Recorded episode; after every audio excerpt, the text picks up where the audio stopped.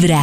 ¿Hay forma, Karencita, de saber cuánto va a durar una relación? Ay, es que hay varios modelos. Resulta que casi que se predice que si una relación empieza con demasiados conflictos, ni siquiera empieza, o sea, la fase de luna de miel dura muy poco y empieza con conflictos, obviamente es predecible que esos conflictos empiecen a aumentar en la medida en que las personas se conozcan más. Porque claro, si desde el principio no saben cómo resolver, es muy poco probable que encuentren cómo acoplarse y es más probable que sigan como así.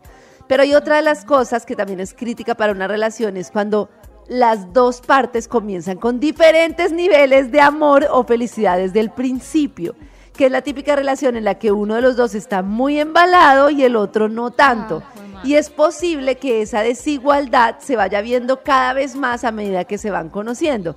Normalmente las relaciones tienen como una fase de luna de miel en la que todo es perfecto y se supone que cuando las partes superan como esa parte de la relación en la que te acepto con lo que no me gusta y con lo que me gusta y logran como acoplarse en la comunicación, tenderían a durar bastante tiempo.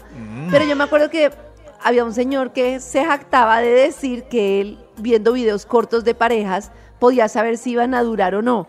Y me acuerdo mucho que él decía que la actitud que él veía, que era la que determinaba que una relación no durara o que fuera una relación infernal, era el desprecio. Y es cuando una de las personas en la relación se siente superior a la otra en cualquier sentido. Y yo sí creo mucho en eso. Una relación en la que uno de los dos se sienta superior o mentalmente o profesionalmente o no sé qué, no, no va para ningún lado. Y el otro, como la- el otro factor que lograron como encontrar como factor común es que había como dos características en las relaciones que duraban mucho. Y es que eran personas cercanas, o sea, que mantenían cercanía, pero que tenían muchísima libertad. Ah, ¿cómo lo ven? Cercanía, pero libertad. Sí, o sea, como... sí, yo, por ejemplo, considero que mi relación es cercana y libre. es como, o sea, somos cercanos, Oh. salimos, compartimos pero mucho suena y es tan libre. frío. Pues Sí, sí. somos, somos cercanos. Lo O sea, cercanía me refiero a que hay mucho vínculo, ¿cómo se dice Claro. entonces? Sí. Pero a la vez hay libertad. Es que perder la libertad es, eh, No, es perdonen lo que voy a decir tan coloquial, es muy pelle. Muy pelle, muy pelle. Muy pelle, o ¿Por sea, uno perder ser la quien es. libertad? No entiendo. Tener que estar pendiente de alguien para tomar decisiones así No, como, no, eh, no, yo no, quiero, no. quiero Yo creo que una- con lo que desde pregunta banales Karencita, como una cervecita con David y tener uno que pedir Claro. permiso y No, no, eso no, no, eso no. Bórrenlo, yo creo que esa pérdida de, de libertad se da por la confusión de lo que es cercanía, que era la duda de, de Nata. Sí. Entonces, para, para, para muchos, interpretan la cercanía como solo los dos. Es nuestro mundo, es nuestro planeta. Eso. Y, y- y si ahí sales, toca tener una autorización y un requerimiento.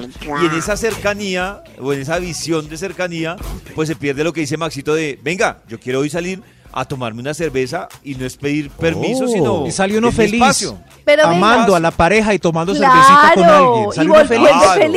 y se le nota cuando vuelve feliz. Pero yo tengo una pregunta, yo tengo una pregunta y es, ayer Ay, iba a hacer esta cuestión y se me cortó el internet y fui muy triste. Y es Ay, lo que les decía de las parejas que he encontrado, que cuando los hijos son adultos se separan y entonces les contaba de una pareja que vi súper feliz y ella como que literal Shakira y vivió Piqué. en modo, no, vivió en modo avión hasta que crecieron los hijos y dijo, bueno, ya tienen 18, ya La chao. reina Isabel. Y mi pregunta es, ¿ustedes creen que se justifica por el tema de los hijos ese término en el que las personas duraron juntos, No. por lo menos No. ella antes de separarse? No. Porque ella dice, por ejemplo, yo estaba ahí, no, pero déjenme explicar, quiero, Sí. por favor, No. calma. No Sí, estaba explica. mal en pareja, no peleábamos, no la pasaba mal, era solo modo avión. Con los niños estábamos bien, los niños nos veían juntos y me aguanté como digamos desde los 12 años de los niños hasta los 18. Pido la palabra. ¿Cómo ven ustedes eso? Habla David. Pido la palabra. Si yo ayer le entendí a Karencita y a Max el modo avión, yo solo di- digo una cosa. La vida es muy corta para uno estar en modo avión. Uy, o sea, Casi todo el mundo está en modo No avión. está mal. Claro, Maxito. no. Pues no está mal Nata, pero está tampoco está mal, bien. El modo, tampoco el está modo bien. avión está mal. Pero- Pero tener una relación en modo avión, ¿no les No. parece que está mal? O sea, con lo bien que está disfrutar intensamente, no sé qué. Pero es que esa necesidad de disfrutar intensamente creo que está alejada de lo que uno vive día a día. Yo Eso. hay muchos días de mi vida que son modo avión. Pues tienes razón. En el trabajo, Pero con los amigos, con la vida en sí. en modo Van en avión. Pero, modo avión, ejemplo, la mayoría. No, no estoy de la- pero acuerdo. es, o sea, yo estoy de acuerdo que la mayoría van en modo No, avión no. y que la vida tiene su modo avión. Pero debe ser, o sea, es el deber ser. Yo, por ejemplo, en mi trabajo, no lo siento a ustedes ni me siento yo en modo avión. Si Yo estuvieran en un momento en el que estuvieran súper en modo avión, yo soy de las que a los meses del modo avión me retiro porque no, no Claro. quiero vivir sin inspiración. De acuerdo. Yo, yo, por ejemplo, Es- es- yo, yo siento No sé. que yo de un tiempo para acá, de unos años para acá, hago cosas para no estar todos los días, como dice Nata, en modo avión. Lo que les dice a ustedes, por ejemplo, para mí, salir un martes y llegar a las 11 de la noche, e ir a cine por la noche o algo, avión. es romper ese modo avión, ese modo avión de, no, como es martes, yo debo acostarme temprano, no debo salir, no debo bien, no David. sé qué. Eso No, es- ah, el, no, yo el sí miércoles en modo avión. no Yo lo que digo es que la mayoría sí andan en modo avión. Entonces, Claro, sí, pero normal. si alguien tiene un matrimonio en modo avión, entonces no lo clasifico en negativo, sino como pues ahí va.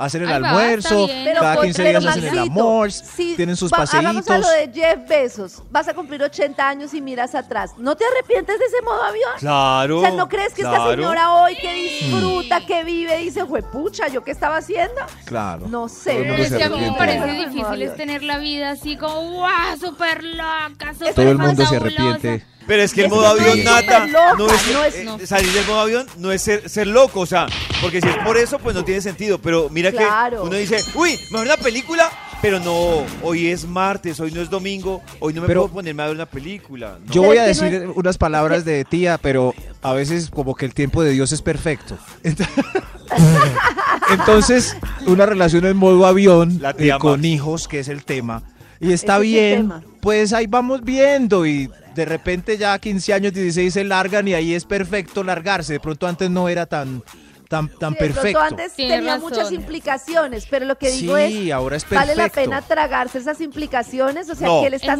¿qué le estás enseñando a tus hijos? Que. ¿Pero qué le puede estás enseñando sí. a tus hijos? Es que tus hijos están absorbiendo tu modo avión. El- o sea, le pero estás enseñando a tus hijos que Pero- la vida es Una cosa Pero aguantarte. si te separas y quedas peor de modo avión, mal. entras en crisis, No, pero es que puedes seas- mantenerlo. Es que el modo avión es llevadero, y yara yara, voy en modo avión, pues esperemos No. un momentico a Por ver. ejemplo, Es que el modo que- avión a mí me parece no- triste.